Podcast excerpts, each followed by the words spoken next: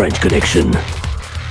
Donc, bonjour et bienvenue à notre épisode spécial euh, sur la cybersécurité avec Splunk, euh, premier épisode sponsorisé à la French Connection.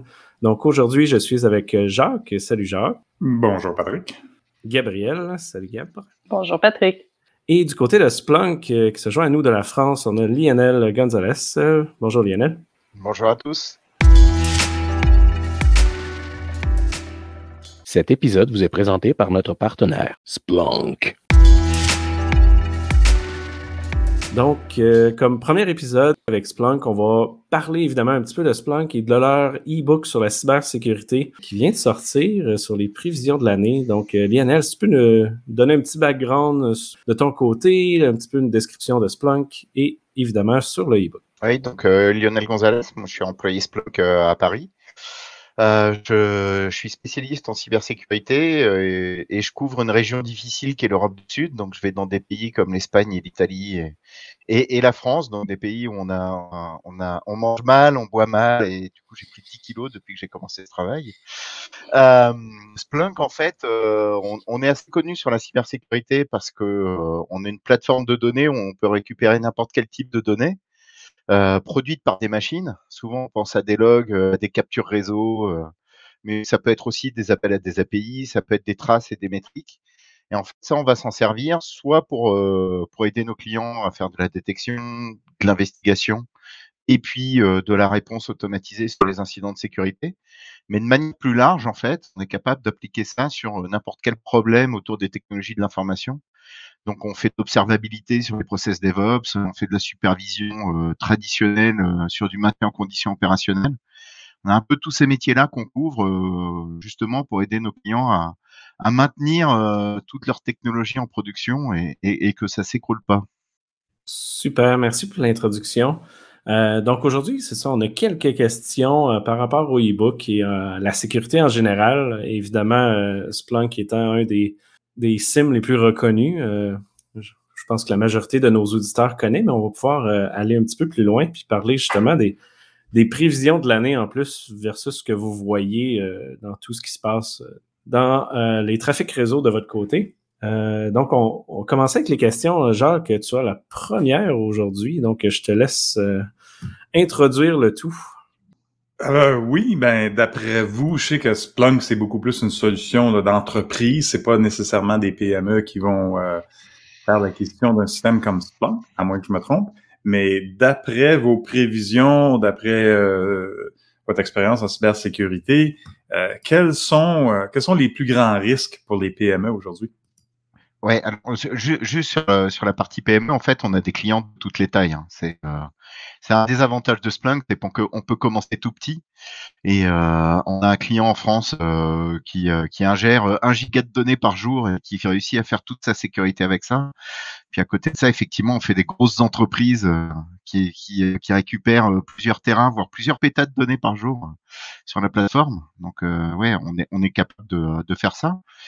Euh, sur la question pour les PME, bah, il euh, y, a, y, a, plusieurs problèmes en fait pour les PME. C'est que déjà en soi, elles, elles ont souvent pas conscience qu'elles peuvent être une menace. Et une PME en, elle-même peut être une menace parce que de toute façon, les types qui sont en attaque, ils sont intéressés par euh, n'importe quelle cible, euh, soit qui vont leur apporter de l'argent, soit qui vont leur apporter un autre avantage. On a eu un bon exemple euh, ben en Suisse francophone il y a quelques années où euh, il y a un gang de pirates qui systématiquement, pendant six mois, a ciblé toutes les PME autour du lac Léman euh, avec une attaque au président. Et euh, il y en a plusieurs qui se sont fait avoir pour, plusieurs millions d'euros. ça, ça a été systématique et, en fait, les PME sont moins bien préparées parce que bah, d'une part, elles n'ont pas conscience qu'elles sont une cible, d'autre part, elles n'ont pas forcément les moyens non plus d'avoir une équipe sécurité à temps plein donc il y a ce problème à la fois de pas être conscient que je peux être une cible et, euh, et j'ai pas la connaissance de ce que peut être une attaque, qui les rend plus faciles. Et puis ça peut être une cible aussi parce qu'elles sont fournisseurs de quelqu'un d'autre, elles ont des clients. Et au final, la cible, ça peut être le client, l'entreprise plus grosse qu'elles sont en train de fournir. Et ça peut être un bon moyen de rebond, on l'a vu chez, euh, chez pas mal d'entreprises, hein, euh, un bon moyen de rebond pour aller cibler quelqu'un d'autre. Et, euh, et, dans ces cas-là, c'est des attaques qui sont beaucoup plus complexes et beaucoup plus difficiles à détecter. Et la PME euh, peut être un bon moyen justement d'aller rebondir vers, euh, vers ces entreprises. Et, pour répondre à ce type de... Ouais. Pardon, Patrick. J'allais dire, c'est un des sujets qu'on parle fréquemment sur le podcast. Les, généralement, le problème qu'on voit plus politique en, PME, c'est le fait qu'ils ne pensent pas qu'ils peuvent être une cible. Fait que j'aime le, concept qu'ils peuvent être aussi un, pont vers d'autres. Oui, exactement. Et, euh, justement, on, travaille avec des partenaires pour avoir des offres très packagées de sécurité opérationnelle, euh, des, choses beaucoup plus simples, euh, des, boîtiers au final qu'on poserait où on récupérait de l'information et on pourrait répondre à ce type de besoin. pourquoi on travaille sur ces sujets-là? Mais c'est à la demande aussi de grosses entreprises qui ont des problèmes de, de chaîne de fournisseurs. si je prends une entreprise comme Airbus en France, c'est 12 000 fournisseurs. Euh, et, parfois, il y a des fournisseurs qui sont essentiels, qui sont des, petites entreprises de, euh, de, de, 10, 20, 100 employés, qui n'ont pas les moyens d'avoir de la cybersécurité. Et euh, par contre, si elle tombe, bah, c'est toute la chaîne de production qui va tomber. Et, et là, ça devient critique de d'aller leur fournir de la sécurité. Donc là, on est en train de regarder comment on peut avoir des choses très packagées, très simples à mettre en place, qui permettraient aussi de les protéger au un minimum de protection dans, euh, dans leur activité. Donc, ce qui mène à peut-être la question 2, c'est justement quel est ce minimum-là que les entreprises devraient faire pour euh, se protéger? Oui, ça c'est un bon point. Et c'est toujours difficile en fait de, euh, de, dire quel est le minimum. Alors effectivement, il y a une base. Il y a une base qui est la, la, la, bonne hygiène de sécurité. Et euh, pour, pour les Français qui nous écoutent, d'ailleurs, il y a l'ANSI, qui est l'agence de, de, sécurité nationale en France, qui publie régulièrement des kits sur les bonnes pratiques où on va retrouver une quarantaine de points à regarder. Euh, en fait, ça passe par, euh, par quelques actions euh, simples mais importantes. Hein. Je pense que la première, c'est la formation des gens. Les gens ne sont pas assez sensibles à la cybersécurité. On le disait, c'est les, les PME parce qu'elles sont pas une cible. Du coup, elles se sensibilisent pas. Et euh, par contre, il y a des ressources. Il y a des ressources qu'on peut trouver euh, bah, sur le site de l'ANSI, chez, euh, chez des vendeurs de sécurité, pour comprendre quelle est la sécurité et, quel est le problème de la sécurité et en quoi, en toute bonne foi, moi, en faisant mon travail, je peux mettre à risque la sécurité de mon entreprise. Ça, c'est le premier point de mon point de vue. Et, après, il y a des vraies mesures d'hygiène de cybersécurité. S'assurer que euh, qu'on a mis en place de l'authentification forte sur les ressources critiques, euh, essayer au minimum d'avoir euh, identifié quelles sont les, euh, les ressources critiques dans l'entreprise, même si, je suis une petite entreprise, au final, ça, ça devrait être assez rapide de comprendre ce qui est critique pour moi, pour mon fonctionnement, et ce qui pourrait m'empêcher de fonctionner correctement si j'avais une attaque. Donc, quelles sont les quelques applications critiques dont j'ai besoin, mais aussi quelques, quelles sont les quelques personnes critiques euh, parler d'attaque au président. Euh, est-ce que j'ai mis en place les bons process de contrôle, même si je suis une petite PME euh, Si jamais j'ai une attaque au président pour, euh, pour bien valider tous mes process de paiement. Donc, il y a quelques points d'hygiène comme ça qui sont importants. Euh, L'authentification de facteurs. Euh, Est-ce que j'ai bien protégé mes postes de travail Est-ce que quand mes utilisateurs sont en déplacement, euh, je, leur ai bien expliqué ce qu'il fallait faire. Est-ce que j'ai mis un minimum de chiffrement sur mes données? Euh, J'ai eu l'exemple, avant j'habitais à Toulouse, euh, j'ai eu l'exemple d'une une PME locale, une boîte de développement, où euh, ils pensaient absolument pas être une cible.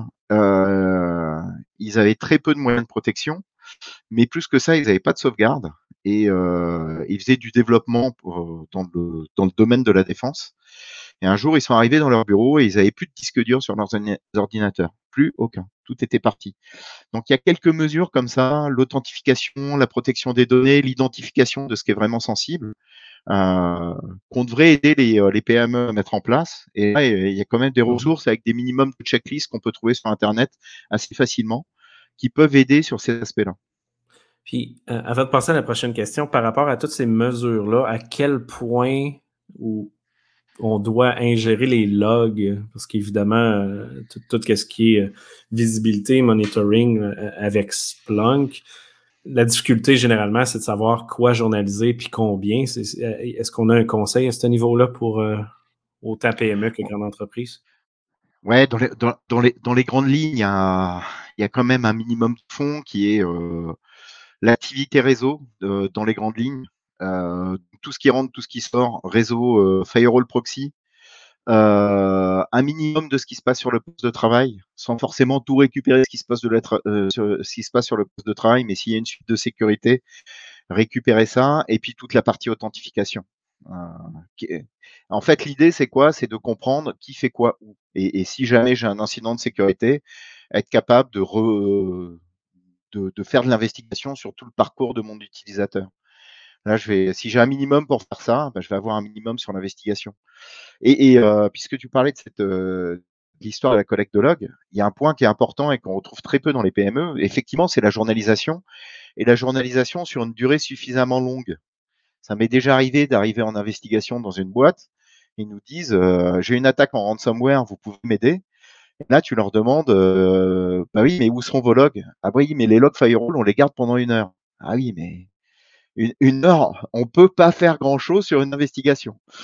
Donc, euh, si, on, euh, si, on peut avoir un minimum, au minimum un mois de journalisation, déjà c'est pas mal pour aller faire de l'investigation et avoir des process qui, euh, qui récupèrent ces logs-là et les gardent, et les gardent ce, ce temps-là, c'est pas mal. Et sur, sur ces points-là, sur l'activité réseau, sur l'authentification et ce qui se passe sur le poste de travail, là c'est le minimum.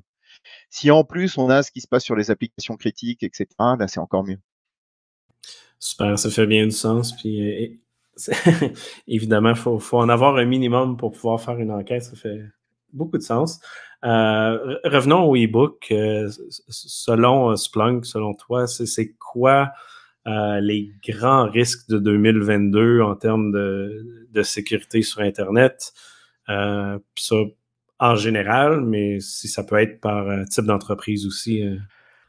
Ouais, est-ce que alors le, le e-book dont on parle, en fait, c'est un e-book qu'on a publié sur les, les, les prévisions et les stratégies de survie dans la sécurité pour 2022. Euh, ce, qu'on va trouver comme grand risque, bah, il y a un classique, c'est euh, c'est toute la partie euh, ransomware, mais, mais celui-là, je dirais qu'on on, le, le, traîne comme un boulet depuis quelques années quand même, et c'est pas prêt de s'arrêter. Euh, par contre, euh, les ransomware évoluent aussi, hein, parce que les types qui sont en attaque, euh, ils, se, sont industrialisés depuis quand même un petit moment, et, euh, ils ont bien compris qu'il y avait des techniques d'attaque qui étaient intéressantes pour eux, même s'ils sont pas très imaginatifs, parce que les techniques d'attaque changent pas tant que ça au final.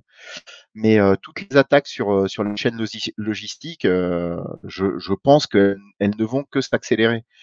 On a eu des bons exemples, des bons exemples en 2021. Hein. Ça a commencé avec SolarWind, euh, bon, qui a cheval entre 2020 et 2021.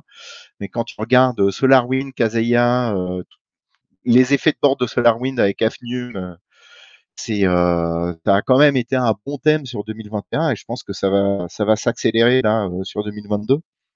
On a fini l'année beauté avec Log4j. Donc toutes ces attaques sur la chaîne logistique, même si elles sont pas nouvelles, je pense que là, elles vont prendre de l'ampleur parce qu'ils ont compris que c'était un vrai mécanisme intéressant pour eux euh, en, attaque.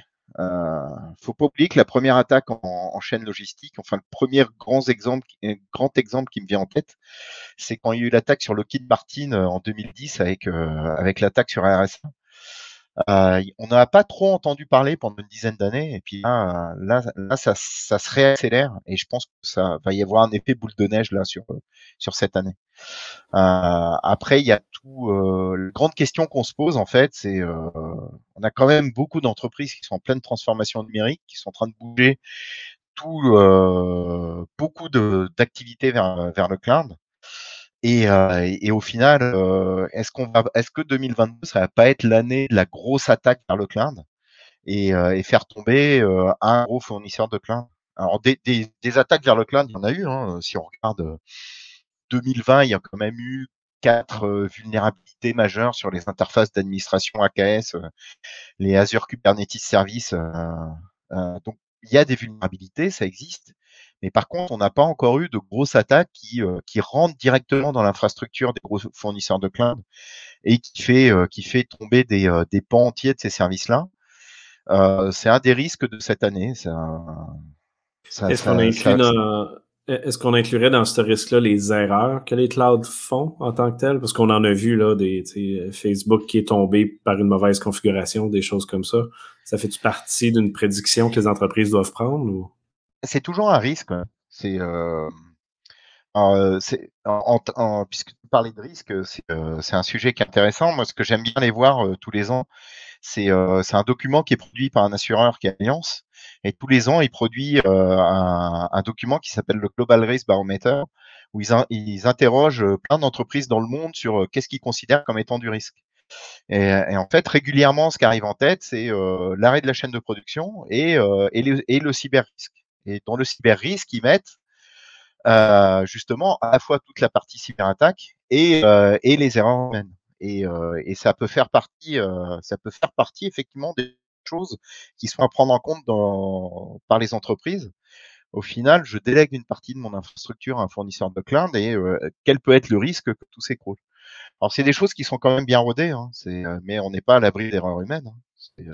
on de... sur une banque Ouais, ça parle de transformation numérique plutôt, puis vu qu'on est dans le sujet un peu des, des, des, PME, puis ça me fait penser un peu à, euh, à la question du, du télétravail. Euh, vu qu'on était un peu dans les prédictions 2022, les prédictions que j'avais dans les, les, années précédentes, j'avais l'impression que l'arrivée du télétravail allait faire en sorte qu'il y allait avoir des, des problèmes de cybersécurité accrus à cause de ça, mais pourquoi on dirait que le télétravail n'a pas créé plus de problèmes de cybersécurité jusqu'à maintenant?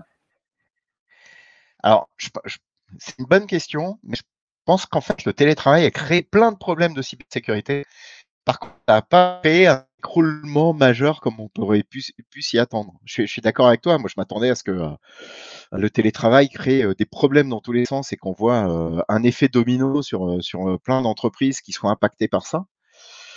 si on regarde ce qui s'est passé en 2020 au moment du confinement, il y a eu une explosion des attaques d'un côté, mais vraiment une grosse. Hein, euh, on, a atteint des, euh, pics à 8000% d'attaques euh, en phishing autour du Covid. C'est, ça, a été des, chiffres assez étonnants. Et paradoxalement, on n'a pas forcément eu un, alors il y a eu plein d'entreprises qui se sont fait attaquer, hein, mais pas forcément plus qu'avant. Donc je suis d'accord avec toi, de ce point de vue-là, ça n'a pas créé plus de problèmes. Et, je pense que c'est parce que, d'une part, les équipes de sécurité ont bien réagi, c'est-à-dire que effectivement, elles n'étaient pas prêtes à gérer ce télétravail. Mais par contre, elles ont bien transpiré et on a eu quand même des exemples d'entreprises qui n'étaient pas prêtes du tout, où les équipes de sécurité ont réagi très rapidement pour mettre en place des mesures pour permettre de télétravailler. Et en fait, un des phénomènes qui s'est passé, c'est que ils n'étaient pas prêts à l'organisation du télétravail. Du coup, pour permettre que le fonctionnement de l'entreprise continue, ils ont diminué le niveau de protection. ils ont compensé ça en élevant le niveau de détection. Ça, ça a été le premier truc. Donc, on, baisse un peu les barrières, mais par contre, on allume les miradors et on, met en route les systèmes d'alarme un peu plus que ce qu'on faisait avant. Donc, ça a permis un petit peu d'amortir le choc. Et puis, le deuxième truc, c'est qu'au final, tous ces employés qui étaient en dehors du périmètre de sécurité classique, ça fait une extension du périmètre de sécurité. Mais au final, ça a aussi laissé du temps aux équipes de sécurité de se dire, on va avoir cette masse d'employés qui va revenir un jour et on ne connaît pas trop l'état de leur machine. Euh, parce que peut-être ils ont piqué euh, l'ordinateur de leur fille euh, pour continuer à travailler parce qu'ils n'étaient pas prêts. Donc au final, on ne sait pas trop qui va nous revenir. Par contre, on va mettre en place un plan de, retour au bureau, de retour à l'activité normale. Et donc, j'ai plein de clients avec qui on a travaillé justement sur ces plans-là, sur comment j'organise ma collecte de données pendant que les employés sont à l'extérieur. Et au final, si je vais rebrancher une machine sur laquelle j'ai pas pu collecter de données pendant trois mois, je connais pas bien son état, bah, je vais la traiter un petit peu différemment. Tant que j'ai pas fait une remontée de données euh, correcte et, euh, et appliqué un certain nombre de mesures de sécurité que je vais automatiser, euh, je vais pas lui donner un accès complet aux ressources qu'elle avait avant. Et donc, il y a eu cet effet-là où euh, ils ont pris des mesures, ils ont mis au point des trucs où le fait, au final, d'être en confinement, ça a un petit, peu, amorti ça. Ça leur a permis de réfléchir à ça, quelles étaient les bonnes pratiques à mettre en place là-dessus. Et ça, à mon avis, ça nous a bien aidé aussi à, euh, amortir le choc euh, de ce qu'a été le télétravail, de ce qu'a été cette, euh, masse data qui en a, qui en sur des entreprises qui n'étaient pas prêtes du tout. est-ce qu'on on en a vu des, attaques qui sont passées via les personnes en télétravail en termes de statistiques? On a-tu une vision là-dessus? Ou... Alors, j'ai pas de statistiques, mais j'ai des exemples. Hein. Quand je parlais, je vais piquer l'ordinateur de ma fille, ça c'est un vrai truc. Et, euh, et par contre, c'est une attaque qui était un peu flippante parce que euh, euh, le l'outil qui était utilisé pour attaquer, quand il était sur le réseau de l'entreprise, il était dormant. et il ne communiquait avec son commandant de contrôle que quand il était en dehors du, réseau de l'entreprise. Euh, donc il attendait que euh, le type coupe le VPN pour euh, faire son travail de communication de données. Donc c'était quand même assez. et, enfin, ça donne une idée du niveau de technicité des types qui sont en attaque et c'est assez effrayant. Fait qu'ils savent qu'il y a de la journalisation à l'intérieur quand ils sont connectés au VPN, mais pas en dehors. Fait que c'est quand même intéressant. Après, il y a des groupes d'attaque qui sont quand même euh, spécialisés. Euh, le premier truc qu'ils font, c'est cibler l'infrastructure de journalisation. Tu, vois des APT31 ou des gens comme ça, le, premier mouvement, ça va être euh, comment ça journalise et comment je coupe la journalisation pour éviter de, pour éviter de détecter. Ça, c'est et euh, c'est un peu flippant aussi. Surtout quand ton métier c'est la journalisation. D'un coup, tu te sens un petit peu ciblé. Oui, tout à fait. Euh, Gabriel, on a, on a une question un petit peu plus. Euh, oui, avec les, les, dernières avancées technologiques dans la, le dernier 10 ans, on a vu beaucoup de, de, de, de, technologies qui se basent sur le machine learning et l'intelligence artificielle. C'est une grosse. On est dans un été de l'IA encore. Euh, fait que pourquoi, avec toutes les solutions, produits de cybersécurité sur le marché, avec toutes les avancées que le machine learning et l'IA permet, euh, est-ce qu'on voit quand même des augmentations significatives dans le nombre de cyberincidents? Ouais, c'est, une très bonne question et, euh, je me la pose presque tous les jours en fait parce que ça fait 20 ans que je fais, je fais de la cybersécurité. Je me dis, j'ai un peu l'impression qu'on progresse pas ou en tout cas qu'on progresse pas aussi vite que les gens qui sont en attaque.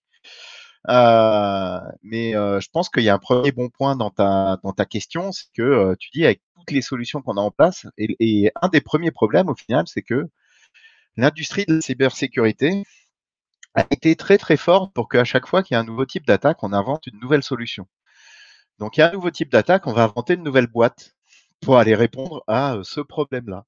J'ai l'impression souvent c'est qu'il y a une course aux armements quand on est en cybersécurité. Fait que d'un côté, tu as toujours une question de double usage où un outil de défense peut servir à l'attaque de l'autre côté et chacune des places, c'est tout le temps juste.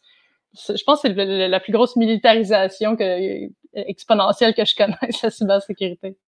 Ouais, ça n'arrête pas. Et puis au final, quand tu es en défense, euh, on se retrouve euh, avec des entreprises qui ont entre 15 et 30 technologies à gérer pour se protéger. Donc ça fait euh, une, espèce de nuage de technologie qui va leur fournir de l'information par rapport aux attaques. Et ils sont submergés sous ce volume d'attaques et au final, ils ont du mal à voir ce qui est vraiment important dans tout ça. Euh, et donc, effectivement, on a beaucoup attendu du, euh, machine learning pour venir nous aider à, faire de la détection. il y a des domaines où ça marche. Hein. Il y a des domaines où, quand tu regardes des solutions type EDR, NDR, il y, a, il y a du machine learning qui marche, l'analyse comportementale. Je suis beaucoup plus réservé sur le thème, euh, sur le terme euh, intelligence artificielle. Euh, L'IA en sécurité fonctionnera le jour où on aura des IA capables de conduire des voitures. Alors tu me diras, on n'en est pas loin. bah ouais, mais n'empêche que ça marche pas encore complètement. On n'a pas encore complètement des voitures autonomes partout. C'est un peu le même problème parce que parce qu'on n'a pas encore des IA suffisamment robustes pour être sûr qu'elles sont capables de faire le boulot d'un analyse de sécurité correctement. Euh, et, quand tu regardes, il y, a un, papier qui a été publié en 2019 par un, chercheur allemand qui était vachement intéressant parce qu'il expliquait que euh, il avait entraîné une IA à détecter les, euh, une IA pour attaquer.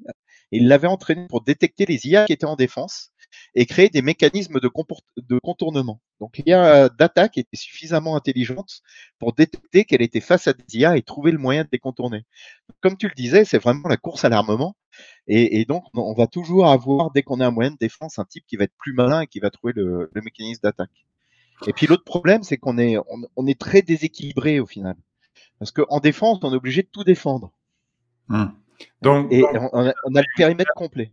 Où est le maillon faible, Lionel? Est-ce que c'est parce qu'il y a des, on, ne se le cache pas, là, il n'y a pas juste Splunk, il y a des centaines et des centaines de joueurs au niveau de fournisseurs, de solutions, euh, cybersécurité, il y en a beaucoup qui se disent la pilule magique, installer mes affaires, vous allez être sécure, et on voit une montée fulgurante des cyberattaques.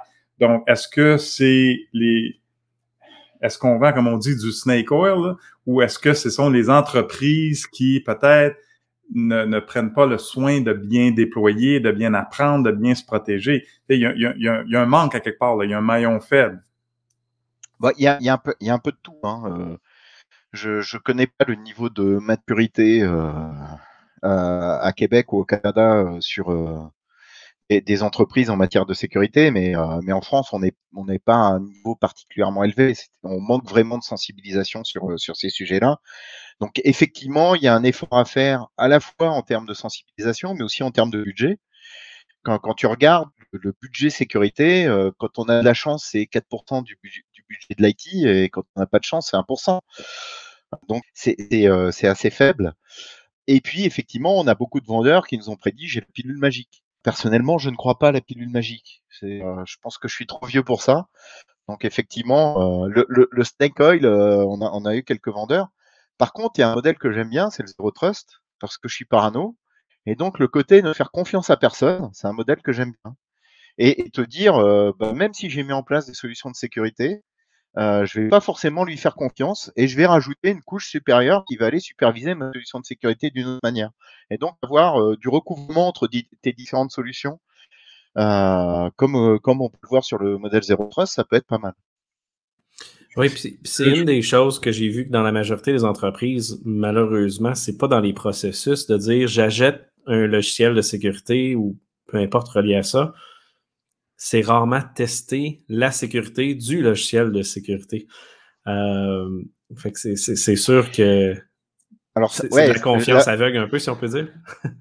là, où je te rejoins, c'est euh, euh, alors sans forcément tester la, sécurité du logiciel, c'est au moins tester que ça euh, qu'on l'a mis en place correctement.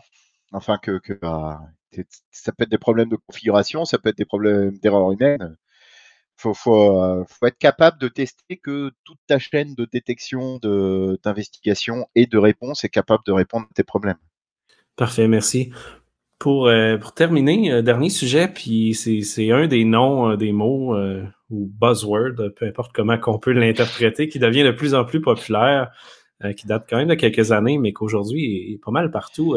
DevSecOps, développement sécuritaire, avec le côté opérationnel. comment qu'on peut euh, utiliser un SIM pour mettre en place un processus de DevSecOps, euh, personnellement, j'ai jamais vraiment euh, vu cette intégration-là, fait que ça m'intéresse vraiment beaucoup.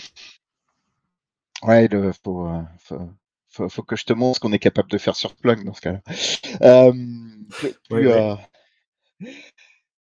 plus, sérieusement, en fait, déjà on a un problème de définition parce que DevSecOps, en fait, suivant les personnes à qui on parle, ça recouvre deux grands sujets différents qui est euh, comment je vais sécuriser ma chaîne de DevOps. Euh, ça, c'est le premier point. Et le deuxième problème, le, deuxième terme que j'ai vu où, ça recouvrirait DevSecOps, c'est comment je vais appliquer du DevOps à la sécurité. Bon, ça, tombe bien. Chez Splunk, on est capable de faire les deux. Euh, l'application, enfin la, sécurisation du process de DevOps, c'est un sujet qui est important et qu'on voit de plus en plus demandé par les entreprises. On parlait de transformation numérique.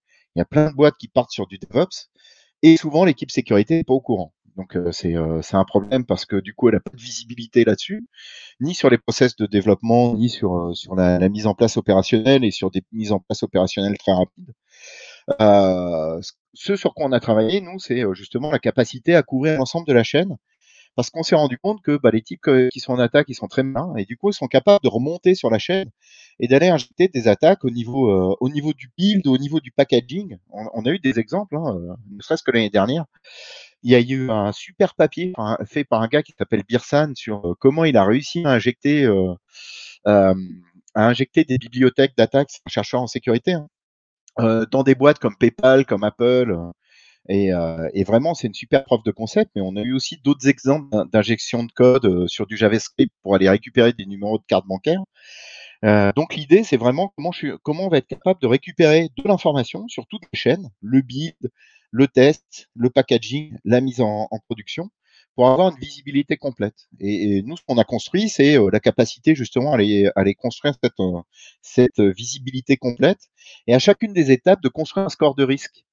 Et, euh, et, donc de dire, euh, bah là, euh, j'ai un score de risque qui est en train d'augmenter sur une de mes étapes, je vais aller essayer de comprendre pourquoi j'ai un risque qui est en train d'augmenter pour aller donner cette visibilité-là. Puis, est-ce que ça s'intègre dans le, dans le pipeline, dans le CICD? Ouais, en fait, nous, on récupère, on va récupérer toutes les informations du, du pipeline. justement pour avoir cette visibilité-là. Alors ça peut être des informations est-ce est que, est que, en tant que développeur, tu avais le droit de faire ce build? Est-ce que, est que euh, cette mise en production, elle correspond à un ticket Jira euh, et, effectivement, elle est, euh, elle est autorisée ou est-ce que ça va être une mise en production sauvage? Est-ce que j'ai une de mes bibliothèques dont j'étais dépendant sur mon logiciel qui est devenue vulnérable à quelque chose et du coup, ça augmente le risque? Donc, il y a plein de choses qu'on peut faire à partir de ça. Super, très intéressant. Mais vous avez aussi un e-books là-dessus, c'est ça, ouais? Oui, sur, sur toute la partie, euh, la partie DevOps. Alors, c'est un sujet qu'on qu'on aborde dans l'e-book sur, euh, sur, euh, sur les prévisions pour 2022, mais on a aussi des choses qui sont sur le. Si vous allez sur le site de Spunk, on a un e-book sur, sur toute la partie supervision IT, observabilité. On a aussi des exemples sur comment les données observabilité peuvent servir à faire de la détection en sécurité. Et euh, ouais, le dernier point que je voulais mentionner, qui est le deuxième pendant en fait de, des histoires de DevSecOps, sais, je parle beaucoup, mais j'ai bientôt fini. Euh, euh, sur, euh, sur les histoires de, de DevSecOps, c'est comment au final les équipes de sécurité qui souffrent un petit peu de ces histoires de DevOps parce qu'elles sont très rarement embarquées dans ces process-là, comment au contraire elles peuvent bénéficier du DevOps pour aller mieux faire leur, leur travail de sécurité? Et en fait, on a travaillé avec des clients justement sur comment on pouvait appliquer des principes de DevOps pour être plus efficace sur la mise en place de la sécurité opérationnelle. Et donc, on, a travaillé sur euh, euh, comment je peux très rapidement mettre en place des nouvelles détections, comprendre, donc avoir identifier un nouveau risque, mettre en place de nouvelles détections, tester ces nouvelles détections, et derrière être capable de les pousser en production très rapidement. Et là-dessus, en fait, on a publié un outil en open source qui s'appelle Attack Range, qui te permet très rapidement de monter une infrastructure complète d'un petit fichier de configuration où tu vas lui dire, par exemple, j'ai une machine cible qui est une, machine, un poste de travail Windows, j'ai un domaine contrôleur, et puis derrière, je vais construire un Splunk avec un outil de soir, un Splunk Soir connecté pour aller automatiser. Et je veux lancer telle technique et tactique du Mitre. Et derrière, l'outil, automatiquement, il va lancer les attaques en s'appuyant sur des outils d'attaque type Atomic Red, Caldera, etc., suivant ce que tu veux lancer comme attaque. Et donc, très rapidement, tu vas pouvoir lancer une attaque ciblée sur une infrastructure que tu as montée très rapidement via du Terraform. Et tu vas pouvoir tester si ta détection fonctionne. Et si elle fonctionne, tu la pousses en production. Et comme ça, j'ai des clients qui font plusieurs dizaines de mises en production de détection par jour, parce que toute la chaîne est automatisée. Et le dernier outil qu'on a publié cette semaine, en fait, c'est un outil qui est capable de, comme c'est un peu lourd de monter toute une infrastructure, c'est un petit outil où tu lui dis, moi je veux simuler une attaque et je veux lui simuler tel type d'attaque. Et en fait, il va te générer les logs qui correspondent à, à ce qui se passerait si tu avais ce type d'attaque dans ton environnement. Il va les injecter dans un Splunk et comme ça, tu vas pouvoir tester si tu as la bonne détection là-dessus. Ah, en fait, tu peux tester tes playbooks d'incidence, de réponse et tout. Là. Ouais. ouais.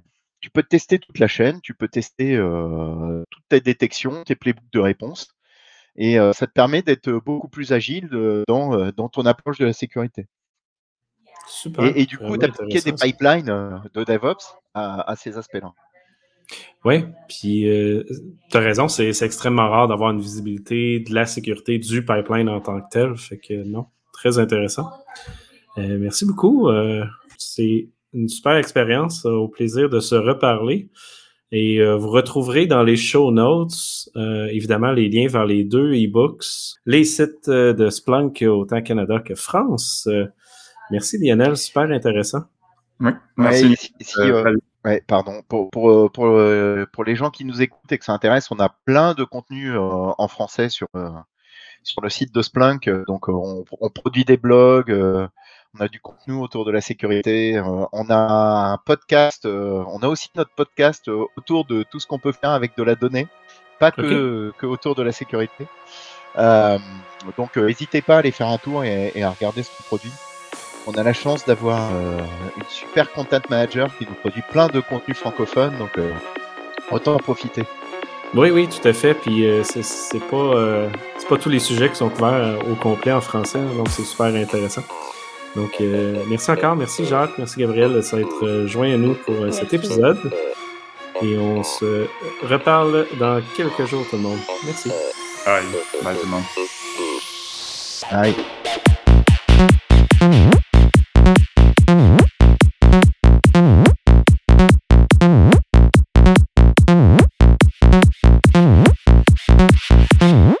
The French Connection.